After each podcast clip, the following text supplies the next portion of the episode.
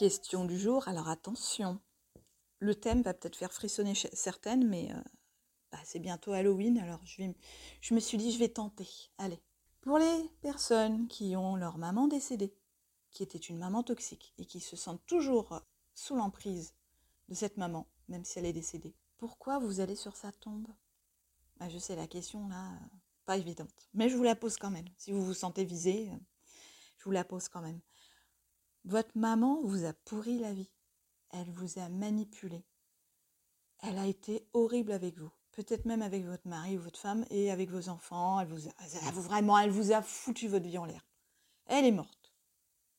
Pourquoi vous allez sur sa tombe? Pourquoi vous allez mettre des fleurs? Pourquoi vous allez gratter la mousse avec une petite truelle qui s'est installée sur la pierre de sa tombe? Pourquoi vous faites ça? Vous avez le droit de me dire, parce que ça m'intéresserait de comprendre, puisque moi, ce n'est pas mon cas.